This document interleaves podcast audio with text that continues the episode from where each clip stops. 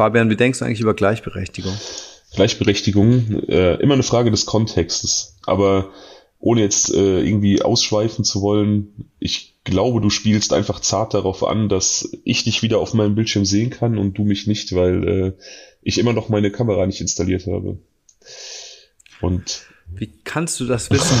Du bist so klug. Und ich gebe zu, dass das gemein ist von mir, aber es ist äh, ganz kurz, ähm, es hat zwei Gründe. Und das ist, ich weiß nicht, welcher überwiegt. Zum einen vielleicht ein bisschen Selbstschutz, weil ich dann immer hier abends äh, ranzig und ungeschminkt quasi am Rechner sitzen kann und äh, ganz leger, ohne mich für dich schick machen zu müssen, weil ich geblendet von deiner Freshness quasi bin und da sowieso nicht mithalten kann.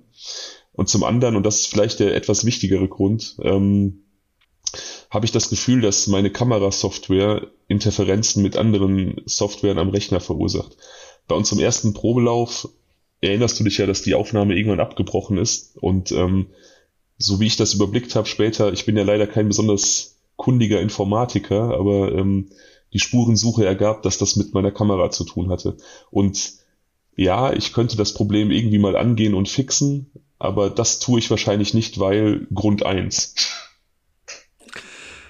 Liebe Zuhörer, ihr wart gerade Zeuge von einer Minute 30 maximalen Bullshit und dem Versuch, eine Ausrede zu finden. Ja, aber äh, damit ist was gelungen, was äh, ich ansonsten immer relativ schwierig finde. Wir haben einen ganz guten Einstieg geschafft. Ähm, ich ich zerbreche mir immer so krass den Kopf darüber, wie man, wie man irgendwie sinnvoll anfangen könnte und das hast du jetzt einfach mit deiner gehässigen Frage einfach so geschafft. Trotzdem ist es auch gehässig, dass ich gegen eine schwarze Kachel anreden muss. Ja, das tut mir wirklich leid. Wirklich, wirklich, wirklich. Ähm, ich, ich gelobe Besserung. Nicht. das war ein Nichtsatz. Ein, naja, der gute alte Nichtwitz. Ähm, wie geht's dir heute? Blendend, würde ich sagen. Blendend. Ich hatte, ich hatte heute meine zweite AstraZeneca-Impfung und mir geht's noch hervorragend. Ähm, also ich habe ja erst die erste hinter mir und äh, einen Tag später ja ziemlich in den Seilen gehangen. Da hatten wir ja auch gesprochen. Ähm, ich hoffe, dass es bei dir so bleibt und dass du dich weiterhin blendend fühlst und äh, mal gucken, wie es dann nach meinem zweiten Shot aussieht. Ich hoffe es auch. Das Ganze ist jetzt circa zehn Stunden her und ähm, was kann ich sagen? Ich habe noch keinen Schüttelfrost, mir ist nicht kalt, ich habe vorhin sogar ein Eis gegessen, weil mir zu heiß war. Es ist ja einfach ein heißer, schwüler Tag heute. Von daher, ja, kann gerne so bleiben. Aber es ist verrückt, ne, dass, dass man jetzt einfach das Gefühl hat, durch diese Impfung, durch diese, durch diesen kleinen Akt, diesen kleinen Peaks, dass jetzt einfach das normale Leben wieder so in Reichweite zu sein scheint, oder? Das ist eigentlich verrückt.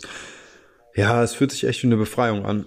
Und ähm, ich glaube, es geht einigen so. Man weiß ja auch, dass die ganzen Testzentren jetzt gerade irgendwie aktuell alle überlaufen sind, weil die Gastronomie-Außenbereiche in vereinzelten Gebieten wieder offen haben. Ja, das ist total verrückt. Und der Inzidenzwert mit, ja genau. Und äh, und da merkt man einfach schon diesen riesigen Schrei nach Freiheit in der Bevölkerung. Es, es ist, und so geht's mir natürlich auch. Ja. Das ist total ja. verrückt. Also hier ist die Außengastronomie wieder offen. Ähm, und ich habe irgendwie letzte Woche das erste Mal Menschen dann draußen in Biergärten sitzen sehen und äh, wenn ich jetzt mit meinem Hund spazieren gehe, ich war gestern an so einem, an so einem See, einmal eine Runde um den See gemacht und ähm, die Spielplätze und Außensportplätze waren einfach komplett überfüllt und es fühlt sich einfach so surreal an, auf einmal wieder diese Menschenmengen zu sehen. Aber ja, aber auch schön, oder? Total geil. Also, total geil. Ja, finde ich auch. Ich ähm, mir ist dabei richtig bewusst geworden, wie man es eigentlich vermisst hat, so ne. Das ist ähm, das ist ein scheiß Jahr gewesen. Ja, auf jeden Fall. Aber gut. Äh, freuen wir uns auf, auf bessere Zeiten und einen schönen Sommer. Ja, oh ja. Oh ja, freuen wir uns darauf. Wir zwei machen heute eine kleine, eine kleine Reise in die Vereinigten Staaten, unseren ersten Ausflug in die Vereinigten Staaten. Nachdem wir ja äh, einmal in Deutschland und einmal in Frankreich gewesen sind in unseren ersten beiden Folgen. Heute also das Land der unbegrenzten Möglichkeiten zum ersten Mal. Ähm, ein Land übrigens, in das es uns öfter ziehen wird, weil na, es relativ viel Stoff für True Crime Freunde produziert. Und um das mal ähm, in ein Verhältnis zu rücken oder um mal einen Überblick zu geben, warum das so ist oder wie viel Stoff da überhaupt zu holen ist, was meinst du, wieso die Mordrate in Deutschland ist. Bei unseren 82 Millionen Einwohnern, ich weiß, du weißt, wie viele Einwohner wir haben, ich sage die Zahl eigentlich nur, damit man später nochmal den Gesamtkontext vor Augen hat. Was denkst du, wie viele Morde pro Jahr begangen werden?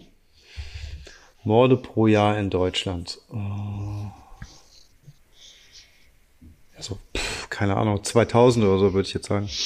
Ja, das ist, ähm, finde ich, gar keine schlechte Schätzung. Ich glaube, wenn ich ähm, die Zahl nicht kennen würde, würde ich wahrscheinlich in einer ähnlichen Kategorie schätzen. Aber es sind deutlich weniger.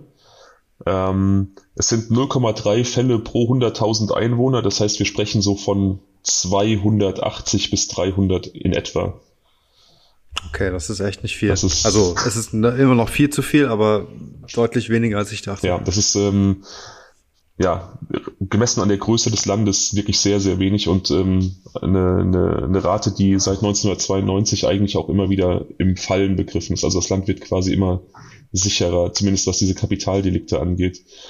Ähm, es gab zwar 2016 und 2017 deutliche Anstiege in der Mordrate und äh, die Partei mit dem blau-roten Schriftzug, die allseits beliebte AfD, versuchte dann daraufhin einen Kontext herzustellen zwischen äh, der gestiegenen Mordrate und der ähm, Flüchtlingszustrom 2015, 2016. Das ist aber äh, tatsächlich nicht zulässig gewesen, denn die meisten dieser Morde gingen auf das Konto zweier deutscher Täter. Ähm, ich weiß nicht, ob du dich erinnerst an den German Wings Flug, der mutwillig äh, ja zur, wie soll ich sagen, Bruchlandung gebracht wurde.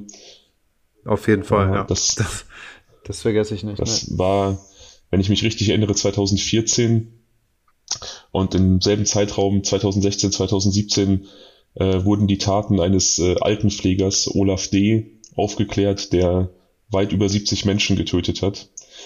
Und so sind dann diese Taten, diese insgesamt über 200 Toten, die auf diese beiden deutschen Täter entfallen sind, 2016 und 17 erst in die Statistik eingegangen, weil dann erst die Ermittlungen abgeschlossen waren. Und es ist so ist, dass egal wann die Taten begangen wurden, sie dann in die Statistik einfließen, wenn die Prozesse beendet sind.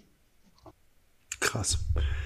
Oh ja, also das mit dem, mit dem Flugzeugpiloten habe ich noch ziemlich genau im Kopf, ähm, weil wir kurz danach äh, auch in einem Flieger saßen. Ich meine, es war sogar Germanwings oder Ryanair, auf jeden Fall einer dieser äh, günstigen Anbieter.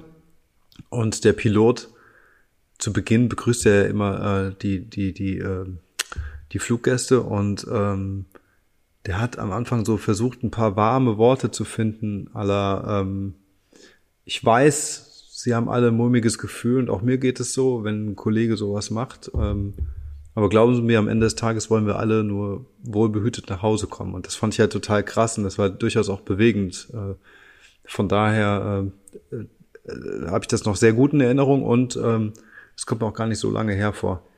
Aber frech, sehr frech, was manche äh, politische Parteien aus solchen Zahlen dann auf einmal machen. Ja, absolut. Und ähm, um nochmal die genaue Zahl zu nennen, bei diesem äh, ja, Absturz, den dieser Andreas Lubitz da herbeigeführt hat, starben 149 Menschen und er selbst. Also wenn wir von einer Mordrate von ja, 280 bis 300 Menschen im Jahr sprechen, dann kannst du dir vorstellen, was 150 Leute zusätzlich für, einen für einen Anteil ausmachen. Und natürlich sieht das dann in der Statistik erstmal nach ähm, bedeutend mehr Kriminalität aus. Aber wenn man dann eben äh, alles äh, einzeln betrachtet, dann ergibt sich da schnell ein anderes Bild. Ähm, sehr krass, sehr krass. Also auf jeden Fall cool zu wissen, sowas. Allerdings ähm, gibt es naja, es gibt immer wieder so ein bisschen Stimmen, die so an diesen, an diesen Mordraten so ein bisschen Zweifel ähm, hervorrufen wollen, die sagen, es gibt relativ viele, mh, hm, es gibt eine relativ große Grauzone, weil ich weiß nicht, ob dir das bewusst ist, nicht jeder Todesfall wird speziell untersucht oder es wird keine Obduktion ange, angeordnet. Wenn jemand beispielsweise in seiner Wohnung verstirbt und Polizei und Notarzt können nach der ersten in Augenscheinnahme Fremdverschulden ausschließen. Ähm, dann gibt es keine weitere Untersuchung und so vermuten Kriminologen, dass es eine bestimmte Grauzone an Fällen gibt, die da jedes Jahr so ein bisschen ähm, quasi unentdeckt bleiben und äh, unter dem Radar fliegen. Allerdings, ja, das ist halt Theorie. Man kann natürlich über Dinge nicht, äh, nicht sprechen oder nicht urteilen, von denen man letztendlich nichts weiß. Aber ich kann es, man kann es sich vorstellen, aber die offiziellen Zahlen berücksichtigen das eben nicht. Es wird ja dann doch, also wenn es so ist, klar gibt es gewiss Grauzone, äh, Grauzone beziehungsweise ähm, ähm, Zahlen, die jetzt irgendwie unbekannt sind, aber unterm Strich, glaube ich, ähm, wird es ja trotzdem den Braten nicht fetter machen, als er jetzt gerade schon ist. Nicht viel, nicht wesentlich. Hm. Ja, ich habe mal, ich habe mal ein, ein Interview gelesen mit einem Kriminologen, der davon ausgeht, dass die Zahl in etwa dreimal so hoch sein müsste. Wow. Dreimal so hoch. Okay, das ist, damit hätte ich jetzt nicht gerechnet. Ich hätte jetzt gedacht, so 50 mehr oder so. Das ist allerdings, ja, seine persönliche Meinung. Ich weiß nicht, auf, auf äh, worauf das basiert. Ich weiß nicht, auf welchen Beobachtungen, auf welchen Überlegungen, auf welcher Faktengrundlage das basiert. Ich habe das als persönliche ähm, Meinung wahrgenommen und insofern, ich werfe es in den Raum, aber ich weiß nicht, inwieweit das überhaupt äh, eine valide Diskussionsgrundlage ist. Okay.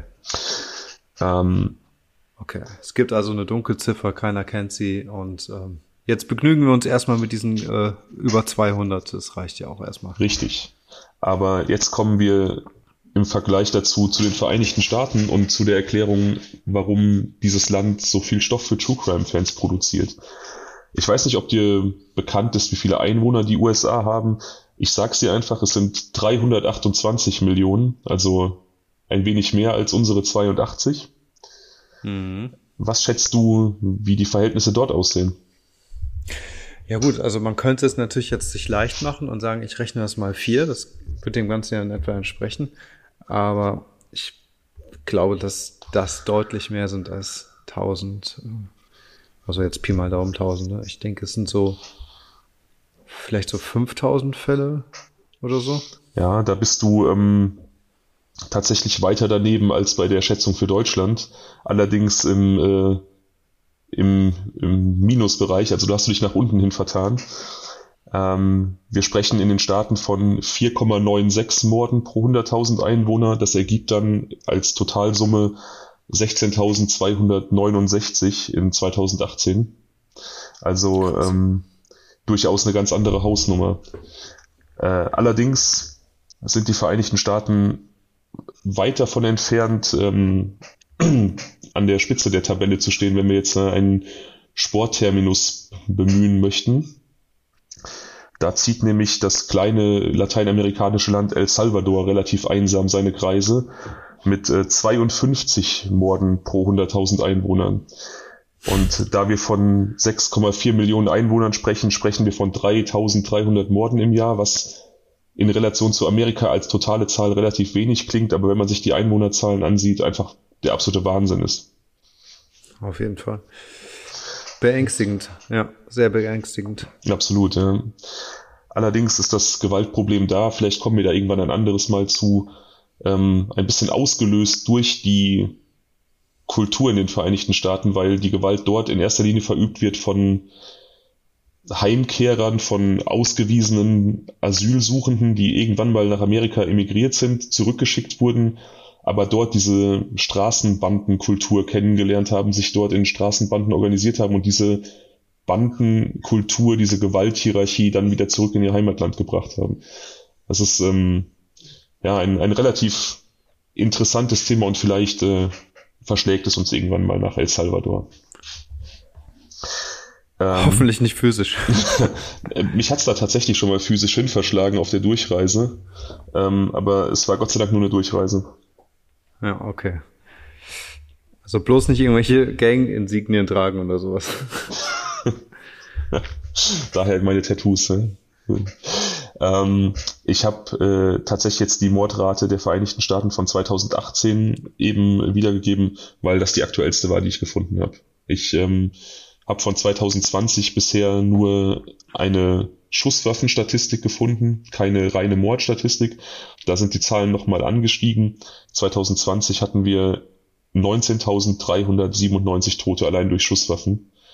Und ähm, man vermutet, dass das sehr viel mit den Protesten in und um die Black Lives Matter Bewegung zu tun hatte und diese ganzen QAnon-Geschichten, du weißt, politische Spannungen, äh, Demonstrationen, Straßenschlachten und so weiter und so weiter. Man, man vermutet, dass diese gestiegene Todes, Todeszahl durch, durch Schusswaffen einfach auch im, im Kontext dieser, dieser starken politischen und, und ja, antirassistischen Spannungen im Lande irgendwo zum Tragen kam. Wie viele waren das jetzt? 19.397. Nur durch Schusswaffen. Und vorher hatten wir 13.000 durchschnittlich. Vorher hatten wir 16.000 16.000 ja, insgesamt. Also, okay, krass. Also wir haben, wir haben einen krassen Anstieg der Gewalt und wenn man jetzt wirklich nur sieht, dass das nur Schusswaffentote sind, wir, wir sprechen nicht von erwürgten, erschlagenen, erstochenen, was weiß ich was. Also die, die äh, finale Zahl wird, wird absolut erschreckend sein, denke ich. Okay, das ist ja wirklich schlimm. Dann ist die Zahl echt drastisch gestiegen. Ja. Ja, aber ich glaube, dass, ja, wie gesagt, wie auch die, die, die Forschung andeutet, das hat mit dieser krassen äh, politischen und ideologischen Spannungen und Spaltungen des Landes zu tun und mit diesen Lagern und, und auch der, der hohen Gewaltbereitschaft, die da teilweise in diesen Lagern herrscht. Ähm, mhm. Man erlebt das dann ja teilweise über die Nachrichten und man kriegt ja eigentlich nur die Spitze des Eisberges mit. Ja. Aber das soll nicht unser heutiges Thema sein.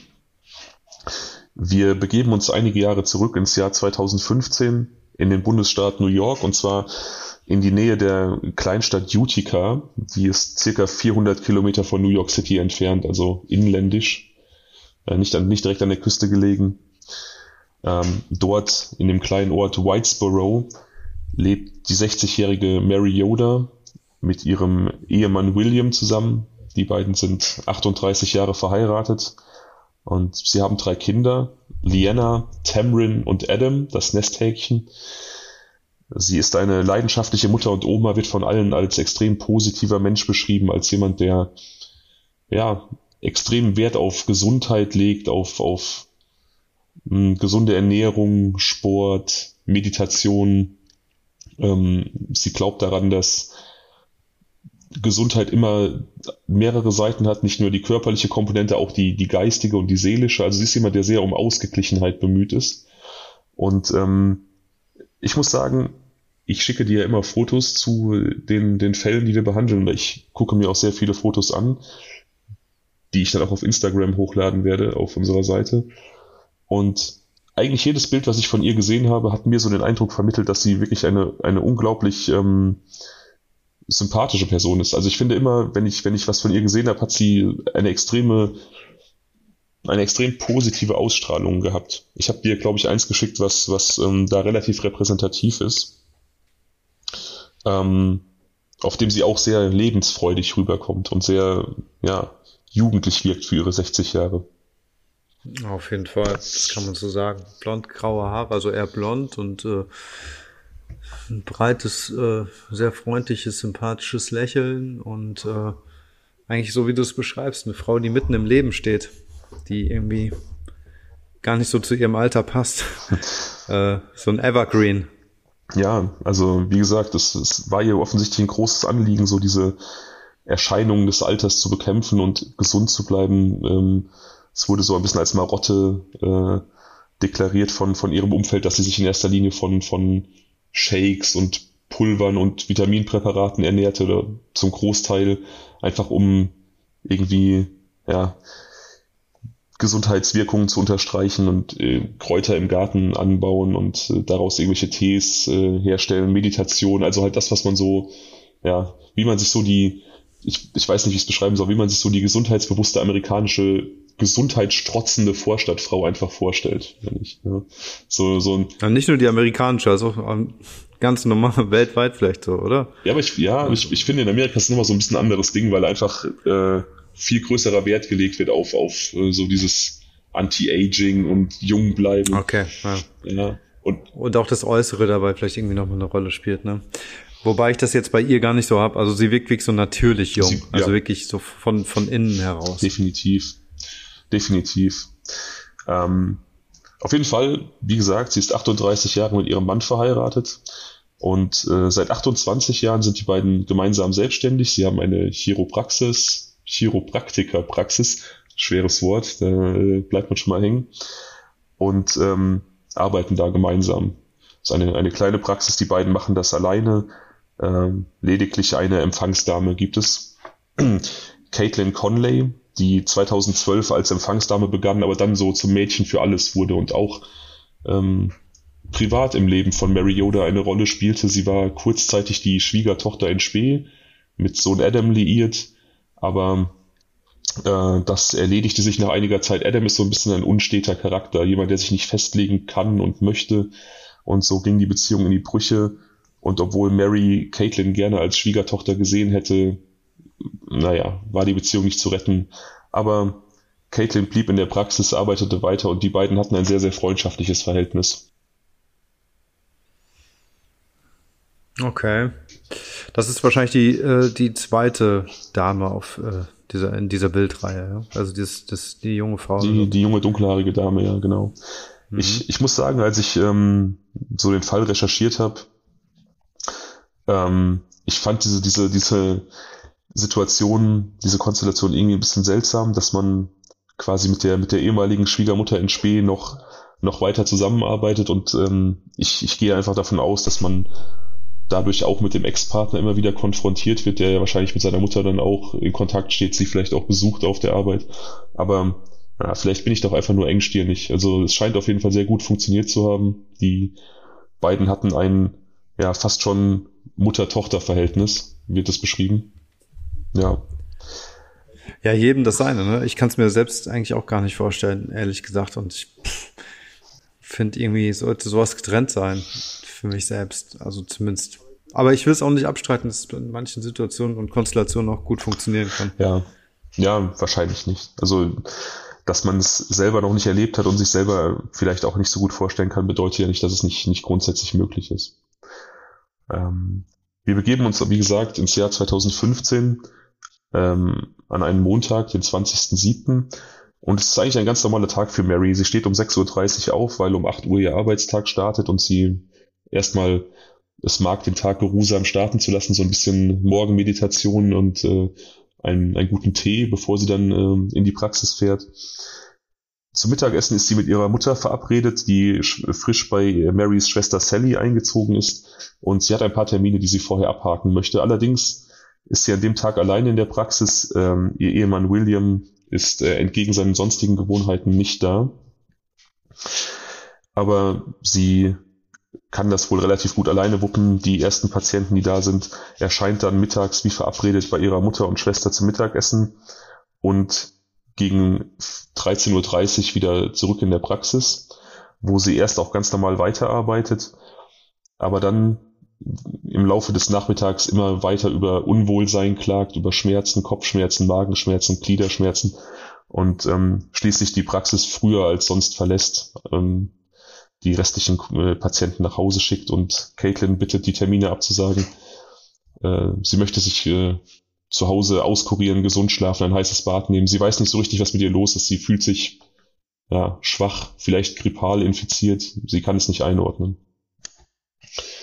Sie fährt nach Hause und ähm, ihr Ehemann ist nicht da. Er hat eine Verabredung gehabt an diesem Tag. Sie entschließt sich im Wohnzimmer zu schlafen, damit sie dort dann einen kürzeren Weg zum, äh, zum Bad und zur Toilette hat und ihren Mann nicht stört, wenn er später ins Bett geht. Ähm, aber ihr Zustand wird über Nacht rapide schlechter und als William am nächsten Morgen um 6 Uhr nach ihr sieht, da ähm, gefällt ihm gar nicht, was er sieht. Und er kommt auf die Idee, seine Tochter Tamrin anzurufen, die Ärztin ist und die liest ihm dann die Leviten und äh, bittet ihn, die Mutter ganz schnell ins Krankenhaus zu bringen. Das tut er auch. Allerdings kann da nicht so richtig festgestellt werden, was mit ihr los ist. Sie soll zur Beobachtung bleiben. Ähm, er wird ohne Befund wieder nach Hause geschickt. Die Ärzte ja, versuchen sich ein Bild zu machen, geben ihr Infusionen. Ähm, ja, aber ihr Zustand verschlechtert sich, verschlechtert sich, verschlechtert sich.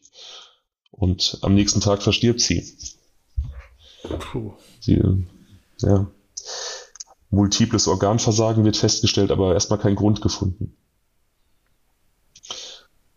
Das ist, äh, das ist sehr übel. Ja, vor allem, weil es einfach so, so aus heiterem Himmel kam aus heiterem Himmel und sie den halben Tag ja ganz normal gelebt hat, ne? Also, ich meine, so wie du es gerade eben erzählt hast, kann man sich das ja total gut vorstellen. Also, wie man irgendwie selbst in so einer Situation ist, also wenn man mal seinen eigenen Tag Revue passieren lässt und überlegt, so ja, dann habe ich dies gemacht, bin ich aufgestanden, gefrühstückt, zur Arbeit, dann hatte ich Mittagspause, dann gehe ich zurück.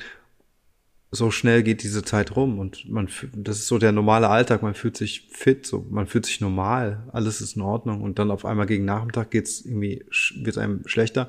Man kennt das, aber als Erwachsener gar nicht mehr so sehr, wie es ist, wenn man eine Grippe bekommt, ähm, dass es einem so schlecht geht, dass es einen ausnockt. Ja. Aber im Prinzip eher ähnlich, so wie jetzt erstmal diese äh, Symptome bei ihr erschienen sind. Und dann, dass dann zwei Tage später es zu Ende ist, ist es.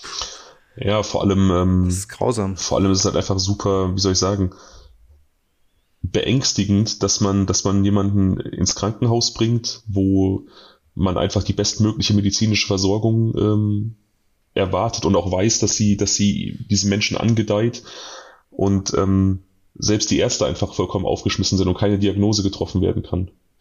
Also diese Hilflosigkeit, die, die muss einfach furchtbar sein, wenn, wenn du als Laie einfach weißt, okay, selbst das Fachpersonal weiß nicht, was gerade passiert ähm, und du einfach nur hilflos daneben stehst.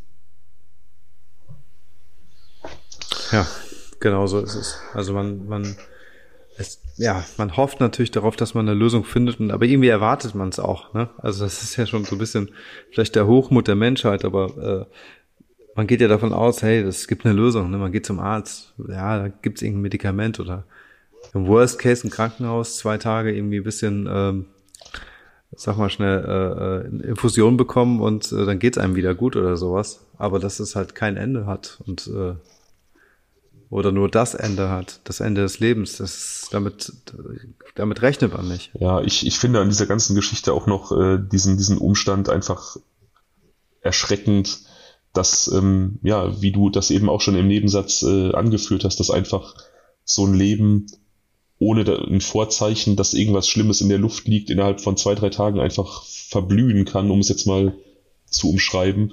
Und ähm, so ein Zustand von einem Menschen ohne dass man, dass man die Gründe dafür einordnen kann, sich so rapide verschlechtert, dass er einfach unwiederbringlich verloren ist. Ja. Jedenfalls hatten wir eben darüber gesprochen, dass äh, hier in Deutschland es so ist, dass bei ja, plötzlichen Todesfällen nicht zwingend eine Autopsie vorgenommen wird. Ich weiß nicht, wie es in den Vereinigten Staaten gehandhabt wird. In diesem Fall auf jeden Fall macht die Schwester der Toten, Sally, das ist die, bei der die Mutter eingezogen ist, die an dem Tag noch mit ihrer Schwester zu Mittag gegessen hat, äh, die macht ein bisschen Druck auf die Ärzte und Behörden, weil sie sich einfach nicht vorstellen kann, dass da ein natürlicher Tod vorliegt, weil sie einfach ja ihre Schwester an dem Tag, an dem es dann ihr schlechter ging, noch erlebt hat und äh, sie kannte ihre Rituale und sie sagt, sie ist absolut überzeugt davon, dass sie hundertprozentig gesund war und vor, vor Energie gestrotzt hat und das kann nicht mit rechten Dingen zugehen. Es passt ja auch nicht, ne? Sie hat so sehr auf, auf äh, ihre Gesundheit geachtet, war komplett fit für ihr Alter und das war jetzt kein ähm, Herzinfarkt oder irgendwas dergleichen, ja. sondern äh, eher so ein, so, so ein sehr schnell, schneller Tod, der dann doch, ne, der da sehr plötzlich kam, aber doch irgendwie schleichend war. Und ähm, das passt ja nicht zu einem umkippen und weg. Gut, man weiß natürlich nie, welche, welche Vorerkrankungen oder welche äh, Präpositionen vielleicht irgendwie im Körper vorliegen. Aber auf der anderen Seite gerade so ein Mensch wie Mary, der halt extrem gesundheitsbewusst war und natürlich auch ähm, irgendwo in der Gesundheitsbranche gearbeitet hat, der hätte wahrscheinlich auch auf Vorzeichen reagiert und sich behandeln lassen oder sich durchchecken lassen. Also ja, ich würde auch davon ausgehen, dass da einfach nichts vorlag, dass sie sich gesund gefühlt hat und dann das einfach plötzlich kam. Ähm, ja, die Autopsie wird angeordnet und ähm, fördert auch erstmal nichts zutage. Es dauert geschlagene zwei Monate, bis die toxikologische Auswertung ein, eine Erklärung für ihren Tod äh, zutage fördert. Also auch das Wahnsinn, finde ich, dass da zwei Monate an einer Leiche rum gesucht und experimentiert wird, bis man, bis man eine Aufklärung findet. Also ich weiß jetzt nicht in welchem, ich weiß jetzt nicht, ja, aber echt. Ja, ich weiß nicht in welcher Frequenz das jetzt passiert, ob man da jetzt täglich sich dann diesen, diese Person vornimmt oder ob man auch zwischendurch noch vielleicht andere Fälle abhandeln muss, aber trotzdem zwei Monate Untersuchung, das klingt einfach so, so vollkommen surreal, finde ich. Ja, und wie schlimm ist das denn für die Familie auch, wenn du weißt, also da liegt irgendwie äh, deine Mutter oder so in so einem Kühlfach und äh, an ihr wird regelmäßig irgendwie, äh, werden irgendwelche Untersuchungen vorgenommen, du kannst sie nicht vernünftig beerdigen. Genau, das, das ist auch so ein, so ein Ding, über das ich nachgedacht habe. Es, äh, es verschiebt einfach die Beerdigung massiv, einfach dieses, dieses Abschied nehmen, Abschluss finden, was ja, was ja für Hinterbliebene auch wirklich wichtig ist. Und ähm, es ist tatsächlich so, dass, dies, dass dieser Akt der Beerdigung ähm, einfach für die Trauerbewältigung unheimlich wichtig ist. Ähm, und das wird hier in diesem Fall einfach massiv nach hinten verschoben, immer wieder, immer wieder. Ich glaube auch, dass das eine schwierige Zeit war. Jetzt bin ich aber gespannt. Du hast gesagt, eine toxische Untersuchung. Ja, genau. Toxikologische Untersuchung fördert äh, zutage, dass Mary vergiftet worden ist mit einer Substanz, die Colchicin heißt. Und ich habe ja den Vorteil, ich sehe dich, weil deine Kamera an ist. Ich sehe, du guckst verwirrt. Ich äh, habe auch verwirrt geguckt. Ich habe vorher noch nie von Colchicin gehört. Ähm, das ist ein, ein Präparat, das aus der Pflanze Herbstzeitlose gewonnen wird. Und das eigentlich. Aha. ja, ich bin auch kein Botaniker. Aber es ist ein, ein medizinisches Präparat. Also Colchicin hat medizinische äh, Verwendungszwecke. Es wird bei Gicht eingesetzt, bei schwer gichtkranken Menschen. Ähm, kann es helfen, die Symptome zu lindern. Witzigerweise habe ich ähm, heute noch gelesen, als ich äh, nochmal was quer gelesen habe zu dem Fall, dass man auch Tests gemacht hat äh, mit Colchicin im Hinblick auf äh, Covid-19. Ach, und dass sich herausgestellt hat, dass äh, dieses Mittel auch ähm, zur Therapie von Covid-Erkrankungen eingesetzt werden kann. Aber ähm, bei gesunden Menschen, die halt weder Gicht noch Covid haben, ist es halt einfach verheerend, wie wir im Fall Mary Yoda gesehen haben. Ähm, dann keine Medizin, sondern einfach ein Gift. In diesem Fall. Aber auch wenn die Dosis übertrieben natürlich, ist. Natürlich, natürlich. Ne? Also, ja, ja, klar. Okay. Die Dosis muss äh, dementsprechend gewesen sein, ja.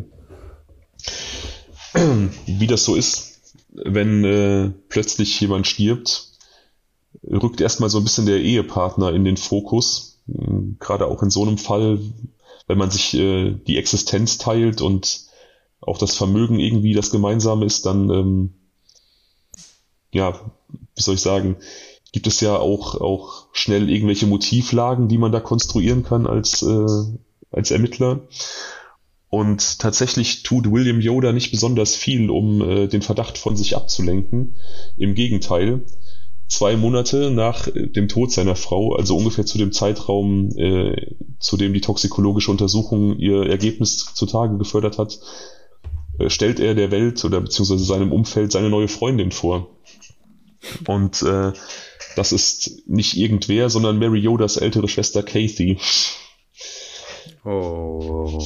Ähm, die, Dann wissen wir auch, wo er an dem Tag war. Ja, die beiden bestehen darauf, dass die Affäre nicht vor dem Tod von Mary begonnen hat, sondern äh, sie sich erst danach gefunden haben, quasi zusammengeschweißt durch die gemeinsame Trauer, aber sein Umfeld zweifelt diese Theorie oder diese Aussage ein wenig an, weil es tatsächlich nie so gewirkt hat, als ob er sonderlich trauern würde. Also ähm, es ist immer allen Leuten aufgefallen, dass er relativ abgebrüht und, und fast schon gleichgültig den Tod seiner Frau in Kauf oder hingenommen hat, wahrgenommen hat.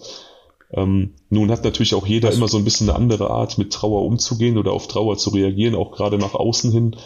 Aber ich denke, wenn man sich diese Indizien ansieht und auch die, die Berichte aus dem Umfeld, dass diese Affäre vermutlich auch schon vor ihrem Tod äh, ihren Anfang genommen hat.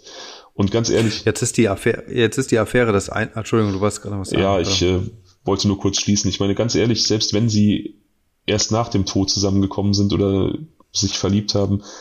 Ähm, innerhalb von zwei Monaten nach dem Tod der Schwester sich den hinterbliebenen Ehemann der toten Schwester an Land zu ziehen, finde ich persönlich schräg. Ja, also ich finde es moralisch auf jeden Fall auch äh, verwerflich. Beidseitig. Ähm, ja, auf jeden Fall. Nur ist jetzt diese Affäre das eine. Die andere Frage ist aber, ähm, was war, was war er denn für ein Mensch? Hast du dazu irgendwelche Infos? Ja, nur wenige. Oder was ist er für ein ja, Mensch? Nur wenige Infos. Also er wird immer so ein bisschen als so, ja, so ein bisschen das Gegenteil von, von Mary. Mary war so dieser lebensfrohe, ähm, gesundheitsbewusste Mensch, der so mit allen gut klarkam und zu allen freundlich war. Und er ist eher so der kühle, beherrschte, der sich nicht so in die Karten schauen lässt. Also viele Leute wussten ihn einfach nicht richtig einzuschätzen. Aber dann ist es ja auch gar nicht so absurd, dass er so reagiert hat. Und auf der anderen Seite vielleicht auch nicht, ähm, wenn man halt ihn einfach nicht deuten kann, ob es jetzt ein, ob er kühl war oder ob er vielleicht einfach nur intro, introvertiert und schüchtern war, dann braucht er vielleicht tatsächlich jemanden, der ihn tröstet und ähm, ja, wie gesagt, das, ich finde es moralisch auch nicht okay, aber dann ist es jetzt für, für mich zumindest auch irgendwie vorstellbar, dass danach das Ganze erst irgendwie losgeht. Ja, ich, ich, ich will jetzt auch gar nicht ähm, moralisch urteilen, weil ich nicht in der Situation bin und ähm, weil wir letzten Endes auch nicht wissen, was da genau passiert ist.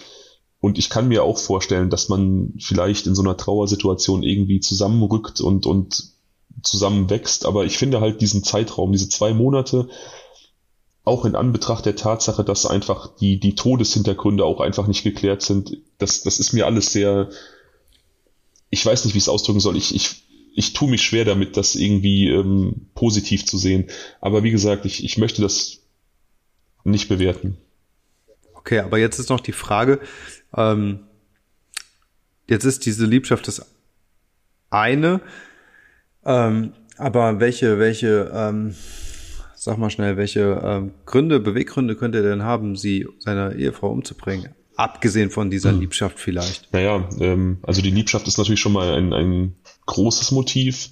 Es gibt durchaus Hinweise darauf, dass er an dem Tag, an dem seine Frau plötzlich erkrankt ist, ähm, sich mit einer Frau in einem Hotel getroffen hat. Ob es jetzt die Schwester war oder ob es noch eine andere Geliebte war, weiß ich nicht, aber er hatte offensichtlich da auch schon irgendwas zu verbergen und natürlich ist das ähm, ein Motiv. Die beiden hatten eine Praxis gemeinsam, die beiden hatten eine Existenz gemeinsam, Haus, Vermögen und ähm, vielleicht wollte er einfach seinen Anteil nicht aufs Spiel setzen. Vielleicht hatte er Angst, dass es rauskommt, dass seine Frau sich scheiden lässt, dass er finanzielle Einbuße hinnehmen muss, seine Existenz verliert. Man weiß es nicht. Es gibt eine ganze Palette von möglichen ähm, Motivlagen. Okay, und die Schwester, dass die irgendwelche Motive hätte oder sowas? Nein, abgesehen von der, abgesehen von der Affäre wird das Verhältnis eigentlich als gut beschrieben. Im Prinzip geht es der Polizei wie uns beiden. Ja, sie kann eigentlich nur so konstruieren, was eventuell für Motive da vorliegen könnten, weil ähm, es keine Hinweise darauf gibt, dass da eine Scheidung im Raum gestanden hat. Es gibt keine Hinweise darauf, dass Mary von der Affäre wusste. Ähm, sie stochern eigentlich relativ stark im Nebel. Kurze Zeit später allerdings, kurze Zeit später allerdings, ähm, rückt jemand anders in den Fokus der Ermittlungen. Und zwar Adam, der jüngste Sohn des Ehepaars. Das Nesthäkchen. Das Nesthäkchen, ja, von dem ich eben sagte, er ähm, ist so ein bisschen, ja, ein unsteter Charakter, so ein bisschen das Problemkind der Familie. Kurze Liebschaften, keine berufliche Perspektive, einfach so kein klarer Pfad im Leben. Und ähm, voll und ganz von der Unterstützung seiner Eltern abhängig. Ähm, er gerät auf jeden Fall in den Fokus der Ermittlungen und das nicht einfach so, sondern aufgrund eines anonymen Briefes, der ihn beschuldigt. Der geht bei der Polizei ein und äh, in diesem Brief ist sehr viel Täterwissen vorhanden. Also der äh, Briefschreiber nennt das Gift Colchicin, was medial nicht äh, kommuniziert worden ist. Also nur der Täter und Eingeweihte können wissen, dass dieses Gift verwendet wurde. Ähm, er nennt ein Motiv, und zwar, dass Mary Yoda die Schnauze voll hatte von Adam und von seinem Leben und ihm einfach die finanzielle Unterstützung kappen wollte. Und sie nennt, also der Briefeschreiber nennt äh, die Bezugsquelle, über die Adam das Colchicin gekauft hat, in, bei einem Online-Versandhandel. Und das sind auf jeden Fall derart klare und, und definitive Aussagen, dass die Polizei sich äh, genötigt fühlt, Adam vorzuladen und ihn dazu zu befragen. Moment, man kann dieses Colchicin einfach so kaufen? Ja, ja, ich habe ja gesagt, es ist quasi ein medizinisches Präparat und ähm, man kann es relativ easy übers Internet beziehen. Also, okay, ich hätte jetzt gedacht, dass es irgendwie verarbeitet ist oder so für Gichtmedikamente, aber man kann es also so pur einfach kaufen und hat dann Gift im Schrank für den Fall der Fälle, dass man es mal anwenden muss. Ja, genau. Also es ist ja nicht das einzige medizinische Präparat, was ähm, in falscher Dosierung oder ähm, bei gesunden Menschen angewandt einfach eine vergiftende Wirkung hat. Und äh, ja, diese Präparate kann man oft ähm, einfach so erstehen. Ich weiß nicht, ähm, ob das jetzt noch aktuell ist, äh, ob, ob das heutzutage noch so gemacht wird, aber ich ähm, habe das mal in einem anderen Fall hier aus Deutschland gesehen, dass äh, deutsche Apotheken früher sogenannte Giftbücher hatten. Ähm, und wenn du jetzt als Kunde reinspazierst und ein, ein Mittel kaufst, das äh, potenziell gefährliche Wirkung haben kann, musstest du in diesem Giftbuch vermerken, wer welche Menge wann gekauft hat, so dass man das so ein bisschen nachvollziehen konnte. Ich weiß nicht, wie das jetzt in den Staaten ist mit dem Versandhandel von, von solchen Mitteln, ob das in Deutschland auch noch so gehandhabt wird, aber man kann solche Dinge eigentlich ganz gut beziehen, ja. Also es macht ja auch echt im hohen Maße Sinn, ne? Dass man sowas nachvollzieht und dann irgendwie auch äh, limitiert. Ja, definitiv. Und jetzt wäre noch mal eine Frage, ähm, okay, jetzt gab es diesen Brief. Ähm, ist der Vater dann jetzt komplett raus aus dem Fokus der Ermittlung oder bestünde nicht die Möglichkeit, dass er jetzt den Brief verfasst hat, um sich eine saubere Weste zu, zu waschen und ähm, ja, seinen Sohn halt nur mal einfach anzukreiden, da er ihn vielleicht ja auch loswerden will. Ja, so. also die, die Polizei äh, hält das durchaus für möglich, aber trotzdem lädt sie Adam erstmal vor. Natürlich, äh, nach diesen Anschuldigungen, da möchte man überprüfen, was, äh, was dran ist und Rücksprache mit äh, den Schwestern von Mary ergeben, dass es stimmt dass Mary Adam finanziell äh, auf sich alleine stellen wollte. Also sie wollte die, die Hilfe auslaufen lassen und wollte ihn dadurch zwingen, endlich mal äh, einen, einen Beruf zu ergreifen. Also dieses Motiv, was da im Brief äh, zugrunde gelegt wird, scheint zu stimmen. Die Polizei lädt ihn also vor und befragt ihn und während sie ihn befragt, durchsuchen andere Beamten von der Spurensicherung sein Auto, denn in einem Brief wurde auch darauf hingewiesen, dass das Gift sich noch immer in seinem Besitz befindet. Genauer gesagt, er ist unter dem Fahrersitz seines Autos versteckt. Und da finden sie auch die Flasche Colchicin. Aber Moment mal, das ist doch jetzt ein bisschen Banane. Warum sollte er denn jetzt einen Brief äh, oder warum sollte das in, warum sollte er es in seinem Auto verstecken und äh, woher soll das Person XY wissen?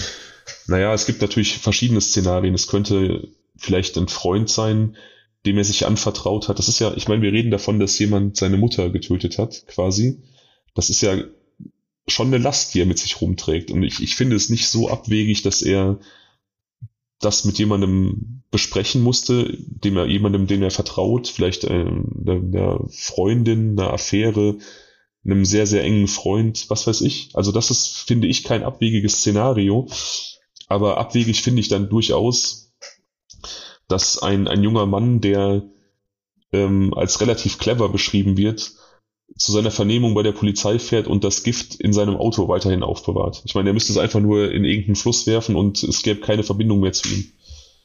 Ja, eben, genau das. Also es, es sieht so ein bisschen aus, als ob das da platziert worden wäre und das denkt sich auch die Polizei. Er ist da offensichtlich an an Ermittler ge gekommen, die wirklich an der Wahrheitsfindung interessiert waren. Ich meine, man hätte jetzt auch einfach diese, diese Geschenke annehmen können, hätte sagen können, okay, wir haben den Brief, der ihn äh, beschuldigt, wir haben das familiäre Feedback, dass er tatsächlich kein Geld mehr bekommen sollte, wir haben das Gift in seinem Besitz, er muss der Mörder sein. Aber im Gegenteil, diese Polizisten ähm, wittern da, dass da irgendwas nicht stimmt. Also überprüfen sie sowohl den Brief, als auch die E-Mail-Adresse, ähm, von der das Gift bestellt worden ist. Und da fällt ihnen auf, dass sie zwar auf den ersten Blick aussieht wie die E-Mail-Adresse von Adam Yoder, sich aber in einer Kleinigkeit unterscheidet. Ich konnte leider nicht rausfinden, äh, was es für eine ist. Also ob da jetzt einfach ein Buchstabe ausgetauscht wurde oder eine Zahl eingefügt oder was weiß ich. Aber es muss ein, ein winziger, quasi eine Änderung gewesen sein, die diese Bestell-E-Mail-Adresse hat abweichen lassen von seiner eigenen. Und okay, krass. Äh, weiß man denn auch, was die Versandadresse war? Also wohin wurde das Gift geliefert? Ja, weiß man auch, dazu komme ich später. Okay. Auf jeden Fall ähm, wirft das ja auch wieder Fragen auf, beziehungsweise unterstreicht so ein bisschen die Theorie, dass ihm da vielleicht jemand was anhängen möchte, weil hätte er das Gift bestellt, hätte er seine eigene E-Mail-Adresse nutzen können oder eine, die nicht zu ihm führt, aber er hätte bestimmt nicht eine extra E-Mail-Adresse kreiert, die seiner eigenen sehr ähnelt, um davon dann etwas zu bestellen. Das ist ja ähm, vollkommen abwegig. Ja, also wenn er das anonym machen wollen würde, dann würde er ja irgendeine random E-Mail-Adresse wahrscheinlich nehmen und sich das an Postfach oder sowas, keine Ahnung, welche Möglichkeiten es in den Vereinigten Staaten gibt, äh, liefern lassen. Exakt. Das wäre größer inszeniert als jetzt einfach so, so, so, so billig. Ja, richtig. Ähm, wie gesagt, die Polizei untersuchte auch den Brief und äh, den Umschlag und auch die Briefmarke und die Versiegelung, also die Stelle, wo der Brief dann quasi zugeklebt wird und sie stellt fest, dass der Brief von einer Frau verschickt worden sein muss, beziehungsweise Briefmarke und äh, Briefgummierung von einer Frau angeleckt worden sind. Also sie können da weibliche DNA sichern. Und dann war es die Schwester. ja, das könnte man jetzt meinen, aber die äh, Polizei hat schnell jemand anderen im Verdacht. Also ja, man könnte meinen, es war die Schwester, das stimmt. Aber ähm, weitere Auswertungen der gefälschten E-Mail-Adresse ergeben, dass diese E-Mail-Adresse nur von zwei verschiedenen Orten benutzt wurde, beziehungsweise nur von zwei verschiedenen Geräten aufgerufen wurde. Und zwar vom Handy und dem iPad von Caitlin Conley, der Sprechstundenhilfe von Mary Yoda. Interessanterweise wurde die E-Mail-Adresse auch nachweislich von dem Rechner in der Praxis aus eingerichtet. Und der weitere Punkt, der so ein bisschen die Sprechstundenhilfe ins äh, Licht rückt, sie streitet zwar ab, zu wissen, was Colchicin überhaupt ist, aber das Gift, was Adam angeblich bestellt hat, wurde in die Praxis geliefert und sie hat die Lieferung quittiert. Oh, ja, ja. Also, okay, kompletter Planwechsel jetzt. Äh, jetzt. Jetzt ist sie die Verdächtige, aber macht das Sinn? Warum soll sie es machen? Ja, das ist eine sehr, sehr gute Frage. Auf den ersten Blick macht das nämlich überhaupt keinen Sinn. Wie gesagt, sie ähm, hatte ein fast schon Mutter-Tochter-Verhältnis zu Mary Yoda und Mary hätte sie einfach unglaublich gerne als ihre Schwiegertochter gehabt. Sie hat immer daran gearbeitet, dass Adam und Katie vielleicht nochmal irgendwann zusammenkommen. Und Katie schien unglaublich bestürzt zu sein über den Tod ihrer Chefin und Freundin. Ich habe da einen, einen Facebook-Post gefunden, den sie verfasst hat, kurz nach dem Tod. Und ähm, ich werde den einfach mal kurz vorlesen, damit man so ein bisschen einen Eindruck bekommt, welches Bild sie so nach außen vermittelt hat. Sie schreibt, Hätte Liebe dich retten können, würdest du für immer leben. Dr. Mary, ich kann noch immer nicht glauben, dass du gegangen bist. Gestern ging alles so schnell. Du warst ein wirklich positives Licht in dieser Welt und ich fühle mich glücklich und dankbar, dass unsere Leben, unsere Pfade sich überschnitten haben. Es gab keinen Tag, an dem ich mich nicht darauf gefreut habe, mit dir zu arbeiten.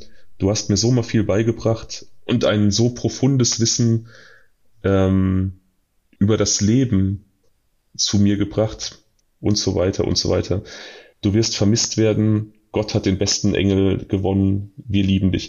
Ich bin kurz hängen geblieben, weil ich das äh, quasi simultan übersetzt habe und ähm, dann einfach gemerkt habe, dass hier ja jetzt einfach zu viel Sinnloses kommt. Es ging einfach nur darum, einen kurzen Eindruck zu gewinnen, dass äh, Katie einfach ja nach außen ein extrem trauerndes Mädchen verkörpert hat und man einfach das Gefühl hatte, sie hat wirklich jemanden verloren, der ihr unglaublich wichtig ist. Wie gesagt, die beiden wurden als fast schon Mutter und Tochter gespannt beschrieben. Es wirkt aber auch so ein bisschen konstruiert, ne? Das sind schon sehr pathetische Worte, finde ich. Ja, aber auch hier, mh, mm, jeder hat einfach eine andere Art mit Trauer umzugehen. Ne? Also es ist, ähm, manche Menschen machen das heimlich still und leise mit sich aus, wie vielleicht William, was ihm dann negativ ausgelegt wurde. Und andere kehren das vielleicht einfach sehr, sehr stark nach außen, wie vielleicht sie. Also darauf, ja, darauf würde ich jetzt noch nichts irgendwie aufbauen wollen. Ja, okay, aber ähm, ist das, ist sie, also ich frage mich halt, ob das, es ist ja schon so ein bisschen dumm, auch zu sagen, dass man eine E-Mail-Adresse so billig fälscht, dass es halt offensichtlich eine Fälschung ist und so sehr ins Auge springt. und dass man ähm, das genau an zwei Geräten macht, einmal vom Arbeitsplatz und einmal vom privaten Handy und drittens dann auch noch zum Arbeitsplatz liefern lässt, ist das nicht so ein bisschen zu dumm? Also ist das nicht irgendwie, wurde sie da nicht irgendwie vielleicht ausgetrickst oder so? Also ich kann es mir halt kaum vorstellen. Ich, ich glaube, ihr war einfach nicht bewusst oder ich weiß nicht, in welchem Maße ihr bewusst war, inwieweit man diese, diese digitalen Spuren nachvollfolgen kann. Also dieses, ähm, wo wurde eine E-Mail-Domain kreiert und von welchen Geräten wurde sie aufgerufen. Scheinbar war ihr das nicht bewusst. Vielleicht hat sie auch einfach nicht damit gerechnet, dass sie überhaupt mal Gegenstand der Ermittlungen wird sich das an die Praxis liefern zu lassen, ist eigentlich sogar vielleicht relativ clever gewesen, weil ähm, sie einfach alle Lieferungen, die an die Praxis gingen, angenommen hat und dort öfter medizinische Präparate angeliefert wurden. Ja gut, aber dann hätte sie ja theoretisch auch, oh, vielleicht auch nicht, so ein bisschen Colchicin halt über eine Praxisbestellung irgendwie auslösen können. Ja, aber ich glaube, dass sie einfach, äh, beziehungsweise die Praxis da einfach keinen Verwendungszweck für hat und das daher nicht ähm, bestellt wurde. Sie hatte, okay, aber interessant auch, dass sie sich so sehr damit auskennt, dass sie weiß, äh, was sie da für ein Mittel nehmen ja. kann. Sie hat relativ intensive Google-Suche betrieben, das ergeben dann die Auswertungen ihrer äh, technischen Geräte. Ah, okay. Also sie hat da offensichtlich auch gezielt nach etwas gesucht, was jetzt nicht so gängig ist. Also es gibt ja natürlich Gifte, die, die werden relativ häufig eingesetzt, die wären bei der toxikologischen Untersuchung dann wahrscheinlich schon nach ein, zwei Tagen gefunden worden. Aber sie hat offensichtlich gezielt nach etwas gesucht, was ähm, ja ein bisschen exotischer ist, dass man es nicht direkt findet. Und ähm, ja, das sind halt einfach diese vielen kleinen Puzzlestücke. Äh, die Polizei nimmt Kontakt zu dem Händler auf, der ähm, das Mittel verschickt hat. Und auch er sagt aus, dass er sich wundert. Er hatte kurz telefonischen Kontakt zum Käufer und obwohl laut E-Mail-Adresse der Käufer ein Mr. Adam Yoda sein sollte, hatte er das Gefühl, mit einer Frau zu telefonieren. Also auch hier wieder ein, ein Puzzlestück, das eher auf Caitlin Conley hindeutet. Okay, aber was könnte jetzt ihr Motiv sein? Ja, jetzt kommen wir an den Punkt, wo dieser Fall leider ein bisschen unbefriedigend wird. Ähm, sie äußert sich nämlich nicht dazu. Sie gesteht nichts sie streitet die Tat ab und ähm, naja, die ähm, auch vor Gericht ist das so ein bisschen ihre Strategie. Sie weiß von nichts, sie hat nichts getan und die Polizei und das Umfeld von Mary müssen quasi ein Motiv äh, ja, konstruieren. Und es scheint ihnen am wahrscheinlichsten, auch nach Gesprächen mit Adam und mit Adams Umfeld, dass sie einfach nicht über diesen Beziehungsschluss, dieses Beziehungsende mit Adam hinüber war und ähm, ja, sich an ihm rächen wollte. Sie hat immer wieder versucht, ihn zurückzubekommen, erfolglos. Und die Polizei geht nun davon aus, dass sie sich rächen wollte, indem sie seine geliebte Mutter tötet und ihm das in die Schuhe schiebt.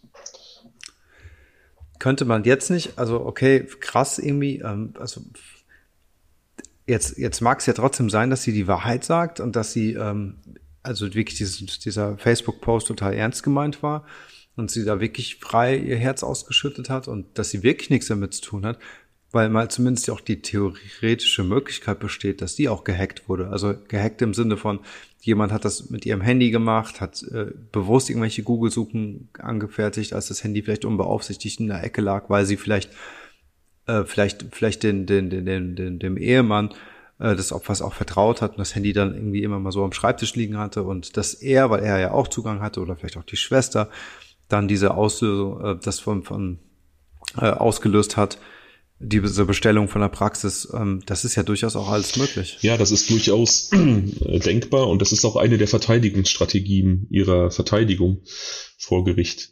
Also der, ihr Verteidiger versucht, äh, Zweifel zu säen an den offiziellen Theorien und äh, einer seiner Ansätze ist eben genau der, den du gerade wiedergegeben hast, dass er sagt, ähm, es wurde ja angehängt von wahlweise William oder Adam. Ähm, erst beschuldigt er William, das Ganze in die Wege geleitet zu haben, um seine Affäre zu tarnen, seine Frau aus dem Weg zu schaffen und einen Sündenbock zu haben. Und äh, dann beschuldigt er Adam quasi seine Mutter getötet zu haben, weil sie ihm den Geldhahn zudrehen wollte und dann den Eindruck erweckt zu haben, dass seine Ex-Freundin ihn der Tat bezichtigt um sie ins Gefängnis zu bringen. Also vollkommen verdrehte, ähm, fast schon Hollywood-reife Theorien, die da ähm, in den Raum geworfen werden. Aber ähm, ja, das Gericht und auch die Geschworenen folgen dem Ganzen nicht so. Also seine ihre Verteidigungsstrategien, die hm, fallen nicht auf fruchtbaren Boden. Und ich muss auch sagen, das heißt, ich muss auch sagen, entschuldige, dass ich unterbreche. Ähm, ich muss auch sagen, wenn ich mir die, die, die Faktenlage ansehe, natürlich fehlt zur endgültigen Gewissheit ihr Geständnis. Das wäre ähm, das, was jetzt wirklich 100 Prozent uns ähm, Sicherheit geben würde. Aber wenn man einfach die vielen kleinen Brotkrumen sieht, ähm, die Tatsache, dass sie ganz offensichtlich einen anonymen Brief an die Polizei geschrieben hat, dass das Gift ganz offensichtlich von ihr bestellt wurde, von ihr gegengezeichnet wurde in, in der Praxis, in der Annahme. Ähm, und letzter Punkt, die Polizei kann nachvollziehen, dass das Gift auch in der Praxis Mary Yoda verabreicht wurde in ihren Proteinshakes, die sie äh, nach ihrer Rückkehr von dem Mittagessen mit Schwester und Mutter zu sich genommen hat. Also auch da muss jemand also Zugang zu diesen Präparaten gehabt haben. Und wir erinnern uns, William war an diesem Tag nicht in der Praxis. Also betrachtet man all diese, diese einzelnen Punkte, dann deutet es schon sehr stark auf Caitlin Conley hin. Ja, das stimmt. Aber auf der anderen Seite ähm, ist es auch ein komischer Zufall, dass William an diesem Tag nicht in der Praxis war. Das stimmt. Zumal es ähm, so beschrieben wurde, dass es sehr, sehr ungewöhnlich ist, dass er nicht da war. Also er scheint schon regelmäßig vor Ort gewesen zu sein und es ja bemerkenswert, dass er da nicht da war. Genau, und also es wäre aus ihrer Sicht ja nur wirklich schlauer gewesen, wenn Caitlin es wirklich war, dass sie ähm, das vielleicht an einem Tag gemacht hätte, wo er auch da ist oder wo generell mehr Betrieb ist, so dass sie eben nicht die einzige Verdächtige ist. Und ich finde es nach wie vor auch ähm, auch nicht unnormal, dass sie das annimmt und vielleicht auch unwissend annimmt, weil es vielleicht einfach nur eine Lieferung ist, wie jede andere auch. Sie zeichnet das ab und äh, keine Ahnung, packt es aus, stellt es zu den anderen Medikamenten und Präparaten und und denkt sich nichts dabei. Also woher hat sie das Wissen? Also gut, sie hat es gegoogelt, hat sie gesagt, okay, Nichtsdestotrotz glaube ich nach wie vor, äh, es ist noch kein hundertprozentiger Beweis für mich, dass sie das wirklich gemacht hat. Das stimmt. Den bekommen wir leider nicht, aber wie gesagt, diese, diese vielen kleinen äh, Indizien, die darauf hindeuten. Und eben als ich kurz rekapituliert habe, diese Google-Suche habe ich ja sogar noch vergessen. Also, dass sie tatsächlich äh, sich auch informiert hat. Und ähm, du wirfst die Frage auf, ob es nicht vielleicht cleverer gewesen wäre, von ihr es an einem Tag zu machen, an dem William dann doch in der Praxis gewesen wäre, um nicht alleine in den Fokus dann zu geraten. Aber vielleicht musste sie einen Tag haben, an dem William nicht da war, um ungestört diese Präparate mit dem Gift behandeln zu können. Also ich, ich stelle mir das so vor, dass sie, ja, die, die, die Verpackungen irgendwo hinbringen musste, die Medikamente quasi aus den Kapseln entfernen, das erstmal unterrühren. Das ist ja auch keine Sache, die man mal eben so macht und sie wollte vielleicht einfach das äh, Risiko, entdeckt zu werden, ähm, da so ein bisschen ausräumen und hat dann einfach ihre, hat das, einfach ihre Chance gesehen, weil er nicht da war. Ja, das stimmt alles, aber ich finde es halt so unfassbar leichtsinnig, so vorzugehen, wenn man doch eigentlich dabei ist, einen sehr cleveren Plan zu schmieden. War, hat sie denn irgendwas dazu gesagt, äh, ob was die zur Pausenzeit gemacht hat? Also ist sie in der Pause wirklich auch äh, dort im Büro geblieben, ähm, in der Praxis geblieben? Oder hat sie vielleicht versucht zu äh, ja, irgendwelche Möglichkeiten zu finden, dass sie draußen gewesen ist oder vielleicht Besuch hatte oder ich weiß nicht. Nee, sie war da. Also sie ist da gewesen. Sie wurde auch von, äh, von wartenden Patienten angetroffen. Also sie musste ja quasi äh, weiter den Empfang betreuen, während Mary beim Mittagessen war. Und ähm, Zeugen sagen aus, dass sie in der Praxis gewesen ist. Also man weiß, sie war da. Und okay wie gesagt, ich, ich verstehe so ein bisschen, dass es, dass es dich unbefriedigt zurücklässt, weil so der, der endgültige Beweis fehlt. Ähm, das geht mir tatsächlich auch so, aber das hat man öfter, dass, ähm, dass Fälle einfach nicht so diese, wie im Krimi, die definitive Auflösung finden und der Täter dann irgendwann gesteht, sondern dass man einfach mit dem arbeiten muss, was man hat. Und ähm, ich glaube wirklich in diesem Fall, wenn ich mir die gesamte Faktenlage ansehe, dass da schon die richtige Person ähm, bestraft wurde. 23 Jahre Gefängnis übrigens. Scheiße. Ja, also gut, also was heißt scheiße, ne? Wenn's, wenn's, wenn's, wenn sie wirklich die Täterin ist, dann natürlich auch irgendwie ja, zu Recht. Wenn man sich vorstellt, dass sie um ein Haar vielleicht bei weniger ähm, fleißigen Polizisten Adam einfach ins Gefängnis geschickt hätte, der dann diese Strafe abgesessen hätte, im Wissen unschuldig zu sein und ähm, im Wissen, dass der Mörder seiner Mutter frei herumläuft. Ähm, und das ist das, was sie wollte, vielleicht, ja. Also wenn man jetzt davon ausgeht, dass ihre unterstellte Motivlage tatsächlich zutrifft, dass sie sich an Adam rächen wollte, dass er sie nicht, nicht mehr zurückgenommen hat, ähm, dann sprechen wir hier aus meiner Sicht von einem unglaublich perfiden Verbrechen. Sie hat da eine, eine vollkommen unschuldige Person, die ihr auch noch extrem wohlgesonnen war, grausam zu Tode gebracht. Das ist ja nicht, dass sie sie erschossen hat und sie war sofort tot, sondern die hat sich einfach zwei Tage zu Tode gequält. Ein Mensch, der, der nur das Beste für dich wollte. Ähm, und das dann dem Sohn der Toten anhängen zu wollen, aus verletztem Stolz und, und ähm, verletzten Emotionen, das ist äh, schon ein sehr, sehr perfides Verbrechen. Ja, allerdings, das stimmt. Wow. Okay, krasse, krasse Geschichte.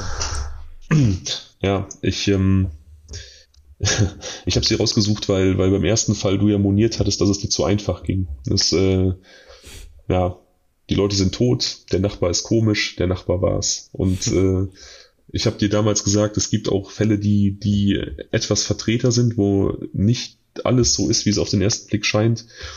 Und äh, das wollte ich heute mit dem beweisen. Auch wenn ich natürlich einräumen muss, dass äh, ja so ein bisschen das definitive Schlusselement fehlt und dadurch auch so ein leichter, unbefriedigter Nachklang bleibt.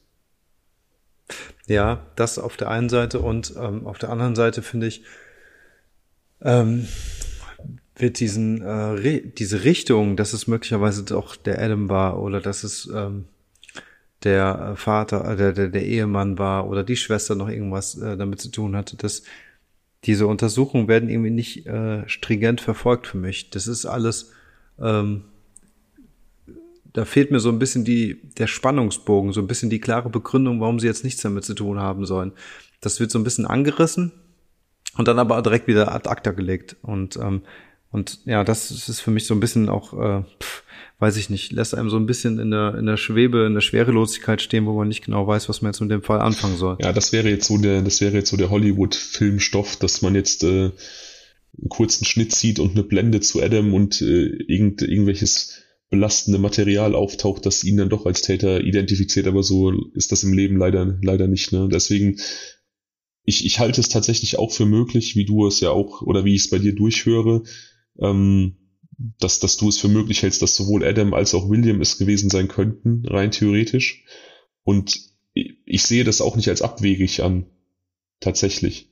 Aber wie gesagt, aufgrund der, der Situation, wie sie sich mir präsentiert, glaube ich, dass die richtige Person bestraft wurde. Ähm, einfach aufgrund nicht nur der vielen kleinen Indizien, ähm, die hätte man ihr vielleicht auch wirklich unterschieben können, aber auch aufgrund ihres, ihres äh, Belastungseifers Adam gegenüber. Also sie hat quasi in allen polizeilichen Vernehmungen immer versucht, äh, wieder die Schuld auf ihn zu schieben. Also quasi das, was sie zuvor in den, in den anonymen Briefen getan hat. Ähm, es waren zwei deckungsgleiche, deswegen spreche ich von Briefen, weil die einmal an die Polizei und einmal an den Sheriff gegangen sind, aber es war der gleiche Inhalt. Ähm, und ja, wie gesagt, einfach, dass das so die ganze Zeit offensichtlich ihr Drang war, auch als sie selber im Fokus der Ermittlungen war, die Schuld zu ihm zu schieben.